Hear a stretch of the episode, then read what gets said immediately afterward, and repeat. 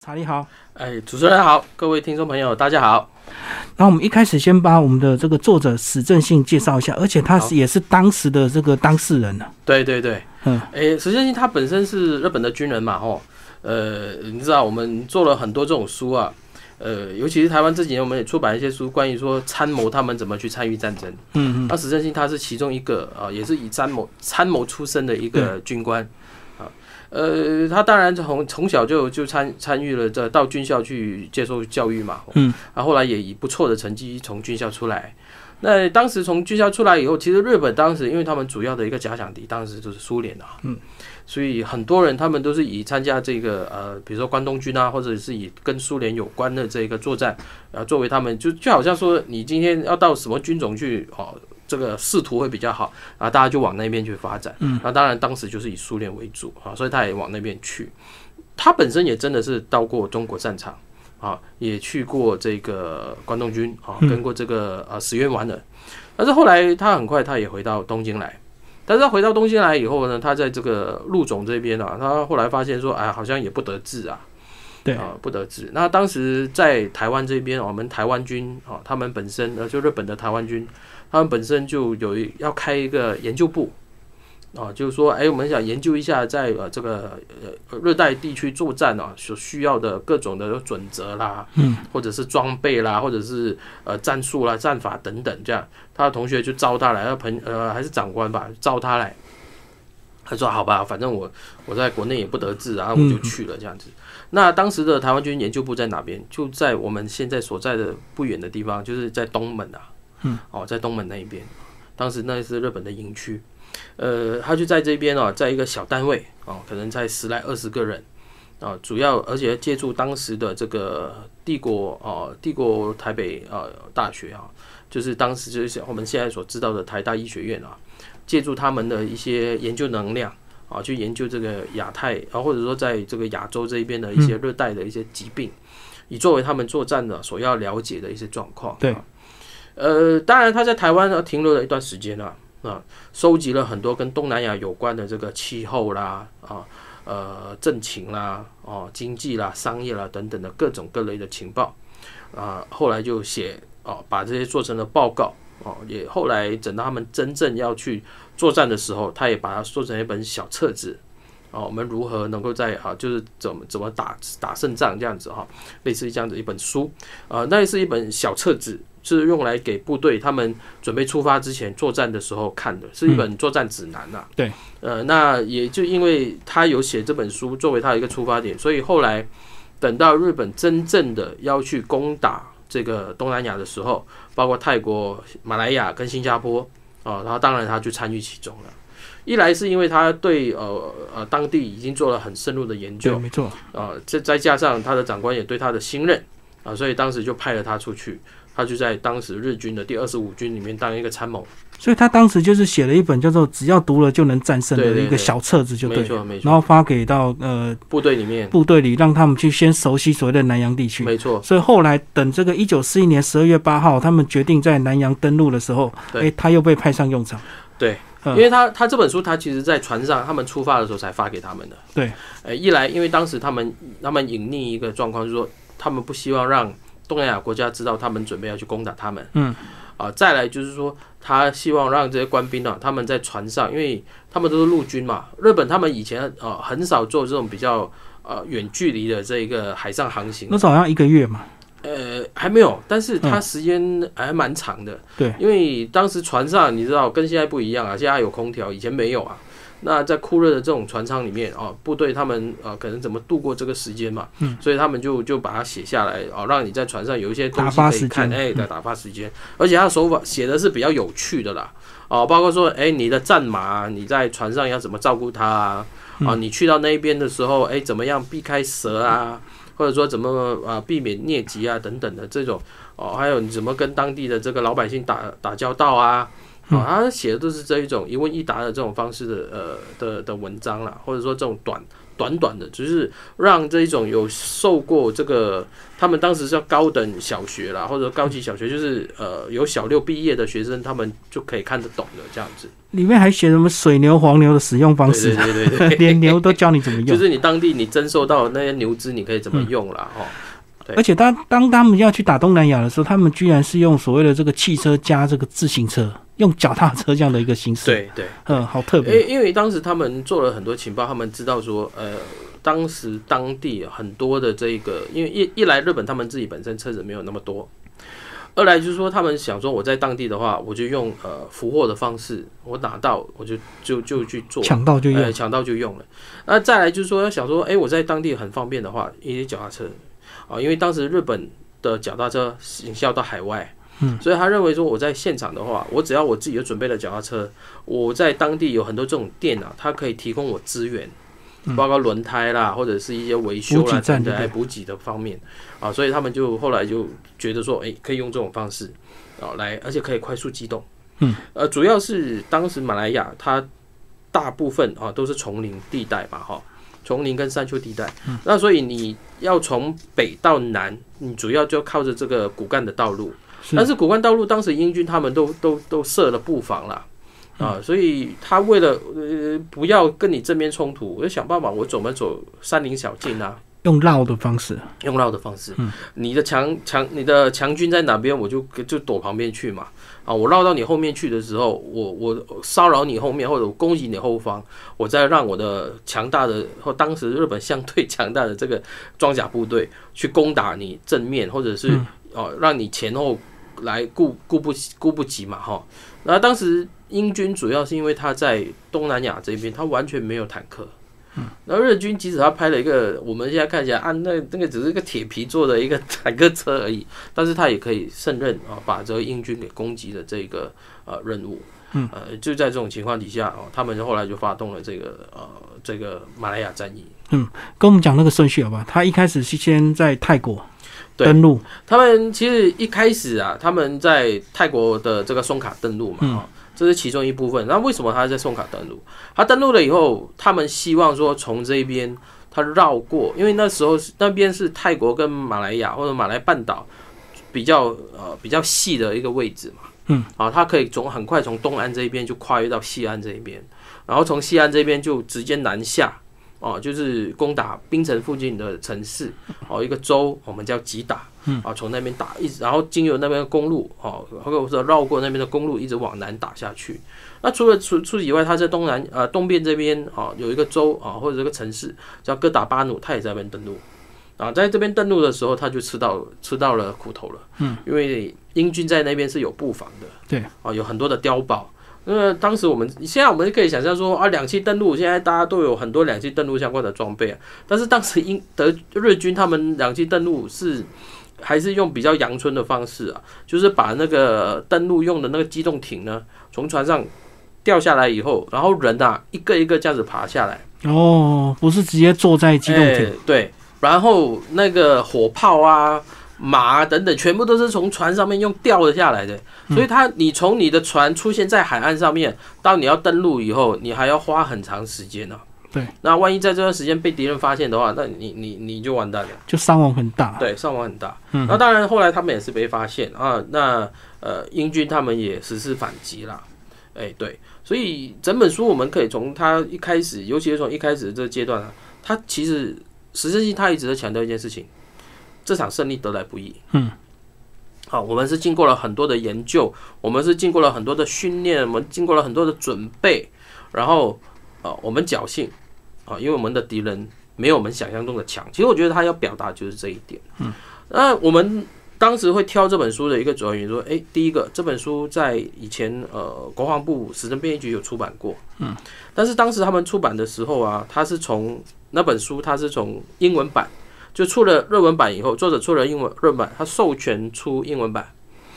英文再翻中文，再翻翻中文。其实里面我们后来我们去判断，里面有很多讲的事情跟日文里面的那个内容是有落差的。嗯嗯，所以我们最后就决定说，哎，我们就直接从日文那边再重新出版一次，让读者他们可以真正的去了解到说，当时日本人怎么看待马来亚作战这件事情。嗯，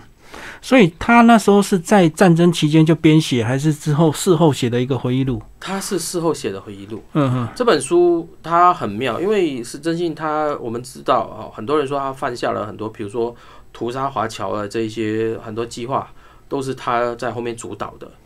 呃，所以在战后啊，他自己本身呃会呃也被呃这个盟国通缉，嗯，就战犯就对对对，以战犯的名义通缉，所以他一直躲躲藏藏的。嗯，啊，他从呃这个中国大陆啊，一直用躲藏的方式，后来用潜逃回日本。那之后也也是在盟军啊不知不知道的情况底下，他回到日本。那因为占领已经结束了以后，他才敢出来抛头露脸。嗯，然后抛头露脸以后，他就想说。其实这个当然是他个人本身的想法啊，呃，跟他的作为，我觉得这个没有太大的关系。就是一个作为啊前线作战的一个军官，不管他是哪一个阵营的，不管是同盟国也好，不管是这个轴心国也好，一个军官他看到啊他的这个下面的兵或者他的同僚他们在战场上面战死的这个呃情景，嗯，我呃以今天我们的眼光来看呢，因为这毕竟已是七十年前的事情了，七十几年前。我们从今天眼光来看的话，任何一个人，当你到战场上面去，你看到你自己身边的人，或者说跟你刚刚可能还在你旁边跟你讲讲几句话，你连他名字都还不知道，结果他就中弹倒地。嗯，我觉得对每一个人来说，他心里的震撼都还是会在的。是啊，即使他们这已经是职业军人了，我觉得他是保持着这样子的态度，缅怀那一种哦，就是在战场上面被战死的，就国家一个命令。他们去上战场的人哦，他缅他他是抱着这样的心态来写这本书了。嗯，当然它里面它很妙，我觉得他对这个丘吉尔是有一点崇拜的一些心态。嗯，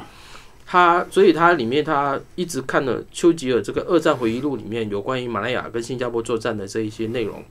比如说丘吉尔说啊，日本人做了很多的准备啊，日本人派了多少的兵来啊，哦，他们的情报很完整啊，等等。是真心说没有啊，其实我们情报。你们当地的情报很多我都不准的，我都不知道的哈，怎么样之类的，他就把这些一五一十的拿出来写。而当时丘吉尔还在世嘛，嗯，我觉得他希望经由这样子的方式跟丘吉尔做一个对话，嗯，啊，毕竟当时丘吉尔的回忆录在日本开始做连载，在报纸上面做连载。啊，他经由这种方式，我觉得他是跟他对话，然后就把自己当时日本他们怎么看待真实状况，对，嗯，两方做一个对照。嗯，我我觉得在这一方面，尤其是呃东南亚，因为我们这几年虽然说呃呃政府说这个呃这个南向政策嘛哈，其实我们对东南亚的理解是很少的，尤其在这个二战的时候，东南亚发生了什么事情？但是东南亚的战役，不管是在呃我们把广义的说呃香港。哦，菲律宾、哦，马来亚、新加坡，甚至到印尼等等的这一些作战的一些情况，其实它对于我们去理解东南亚来说，是一个非常非常重要的历史点。我们是抱着这样的心态来引进这本书，希望我们的读者他们可以有，就是说，我们除了理解一半的这个政治经济或者是旅游这些资讯以外，也可以理解当时的历史。嗯，然后作者说，一九六一年在东南亚神秘的失踪是怎么回事啊？啊，这一点就是众说纷纭了。哦，以以以前有人说，第一个说他是 CIA 的间谍，嗯，也有人说他是蒋介石国民政府的间谍啊。那当时他已经，其实他已经选上了国会议员了，但是他因为在二战的时候啊，他喜欢打扮成和尚，你看他的照片就知道，他是光头嘛，他理了一个光头。对，然后穿了一个袈裟，然后就喜欢到当地去哦，打听打听一些东西，嗯，探访民情。哎，对对，或者说经由这样子的身份啊，可能容易潜入民间去看他自己想看的东西。因为大家对和尚比较没有戒心。没错，没错。那的确也是这样子，因为他们之前在马来亚这边，他们做情报收集的时候，的确是就是就打扮成呃和尚哦，打扮僧侣哦，去去做情报收集。但是因为他听说他就是到了东南亚这一边，也是同样在六零年代哦，在他收集情报的时候，就是被当地的这个这个金三角那一边的军阀给抓到了，啊，但是后来他的行踪就沉迷了，啊，有人说他被杀掉了，有人说他就就隐啊就隐居在山区，但是我觉得是不可能，因为既然他已经当上了国会议员，他当然就希望可以继续做下去嘛，哦，但是国会议员那时候任期也才一半而已，然后说完全他还没有开始多久。啊，当然后来就失，后来日本政府在失踪两年多以后就宣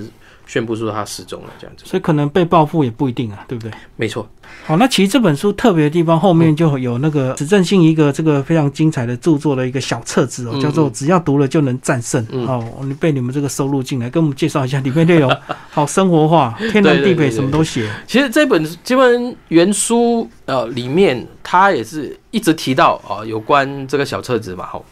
呃，书里面是没原本是没有的，那英文版里面也没有，嗯，啊，反而让我很好奇，说，哎、我去找找看这一本书吧，这样子。那假如大家有看过的，或者是大家知道的话，这本书它其实它封面我们找到的这个封面的版本，它是列为极机密的，嗯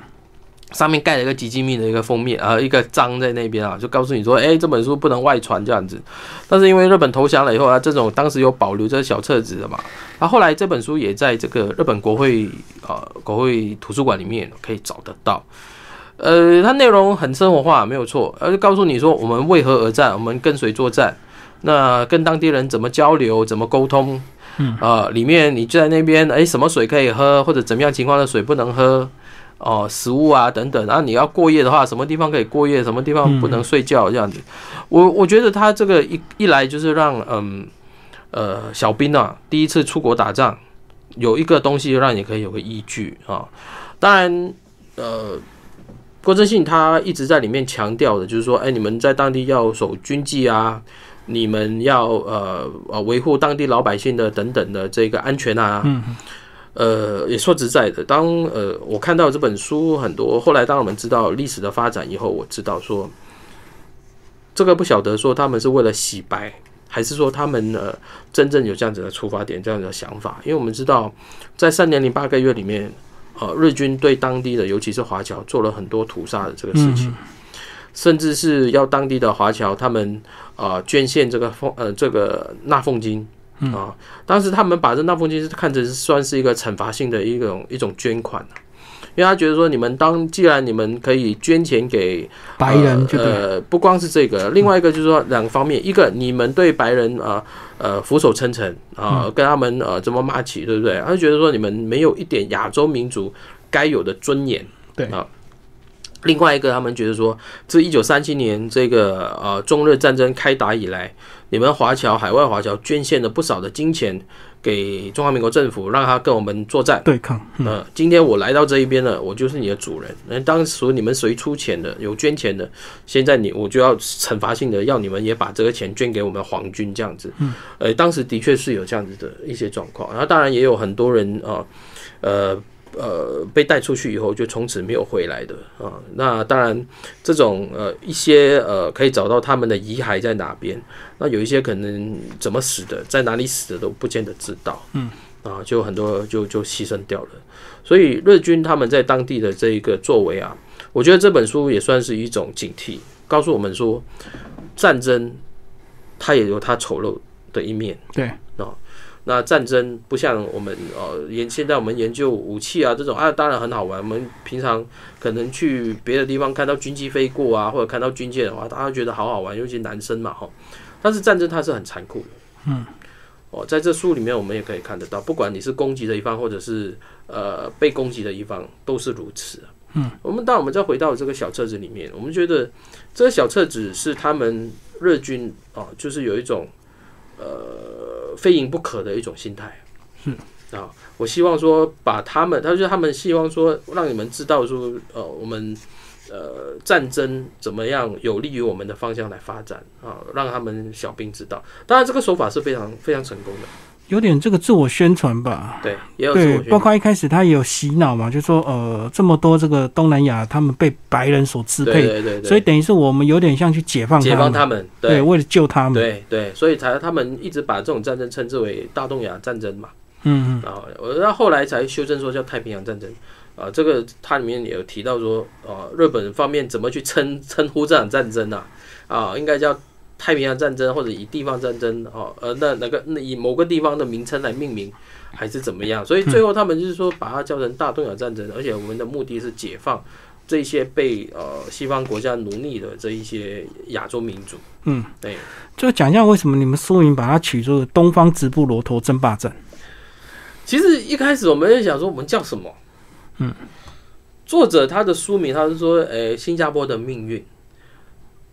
实证性他在前面后面他就说啊，这个新加坡原本是一个呃，在马六甲呃，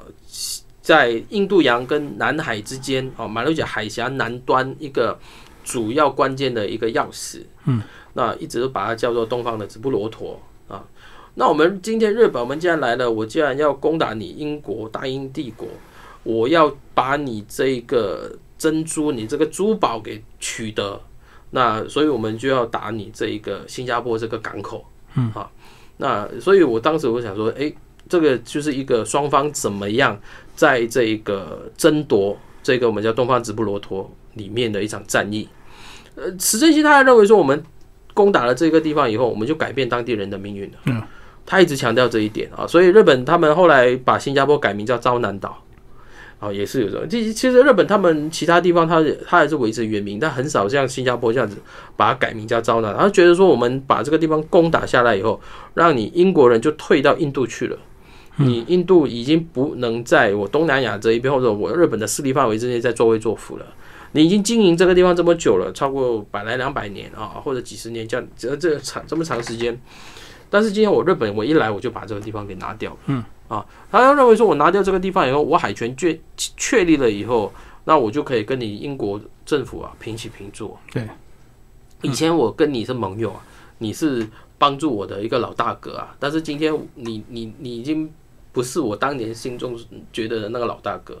哦，我就把你给打败了这样子，所以希望你可以认可我。作为一个亚洲强权，我觉得日本人他们做很多事情都都是要人家认可他，但是他们用的手法是，呃，不见得是正确的，过度极端就对。没错，没错。所以其实呃，英国那时候殖民这个新加坡，他也投注很多心血，对不对？没错，嗯，因为呃，包括他书里面也提到的，他在里面呃盖了很多的这个船屋啦，哈，对，港口啦等等，甚至他当时岛上啊，不管是东面跟西面这边，还有很多的这个呃营区啊，这个战线。啊，以作为说，呃，迎呃迎击这个敌人来攻打我们这一边啊，但是因为英国人他们在呃战略判断上面跟他们的动作都太慢了，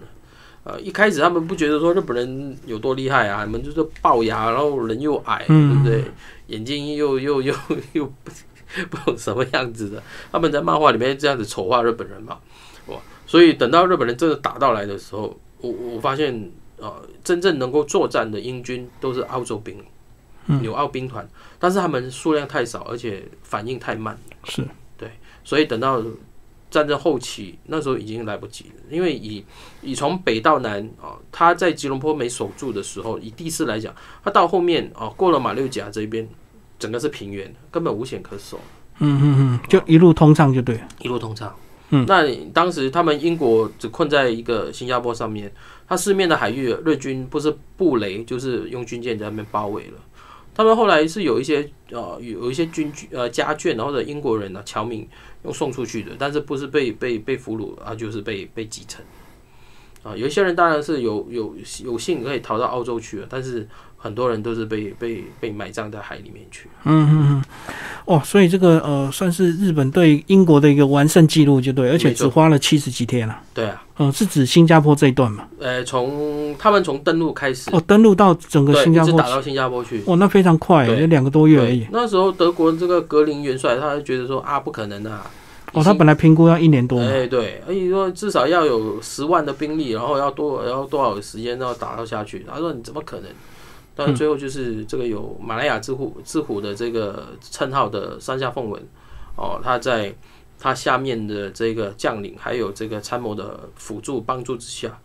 哦，让他们哦很快就可以前进。其实我觉得主要是一个，因为英军他们没有做好防备，太轻忽就太轻忽了，太轻忽了。那再加上因为当时他们不管在非洲战场跟欧洲战场，他们都有很多部队在那边啊守护，因为这个当然就是优先顺序了哈。所以当地他们主要的白人的英军的部队没有那么多，他主要还是以印度兵为主。嗯，那印度兵呢，他们的战力当呃当然也要看在哪些地方跟他们所受的训练了哈。他们会觉得说，哎，这些兵力他们的呃战力没有那么强啊。当时呃的确也是这样子，当然也打了好几场苦战啊，尤其在等到后面很在新加坡的时候。新加坡那边呃有有一个山叫叫叫呃鸦片山呐、呃那那个是很靠近市区的最后一场战役，然后是由呃当地的马来人，就是马来军团的呃应该是不到一个连的兵力在那边据守，当然他们的确有成功把日军给击退过，但是他们以当时的数量或者以他们的呃所处的环境来说的话，其实投降或者说被打败只是时间问题而已，早晚的问题。早晚问题。对，那加上日军以优势的兵力来攻打下去，所以他们即使是撑了一个一个早上到应该到下午吧，后来还是被被日军攻陷了，而且剩下的人也全部被日军屠杀了。最后，查理跟我们讲一下，日本呢在这场呃战役呢花了七十几天就打下呃这么多的一个地方，那它对呃后面的二战到底有什么影响？其实，如同我们在呃另外一本书里面谈过的《珍珠港》里面，原本日本他们想说，我打到某个程度以后，我们就准备来跟你啊、盟国这边，我们来坐下来谈谈吧，谈条件啊谈条件。但是就是因为他们就说，哎，盟国这么弱，对不对？我七十几天把原本应该可能好几个月或者一年的这个战役就已经结束了，我怎么可能还跟你谈呐、对不对？所以在这个呃这个马来亚跟新加坡战役以后，他们后面的他们这个作战的下一层目标就是比如比如说印尼，啊，他就继续打下去了。啊，他继续往前，一直往前，甚至当时已经去偷袭这个锡兰啊，准备往这个缅甸啊、柬呃，就是缅甸这一线打到印度去，这样子啊，希望把他的战线一直扩大。当然，在这个过程里面，我们就发现说，日军他们已经不知道他什么时候要收尾了。呃，不不知道收敛就对，对，已经得意忘形。对，哦，一直等到呃一九四二年啊六月中途岛战役，哎，让他们知道，才知道说，我已经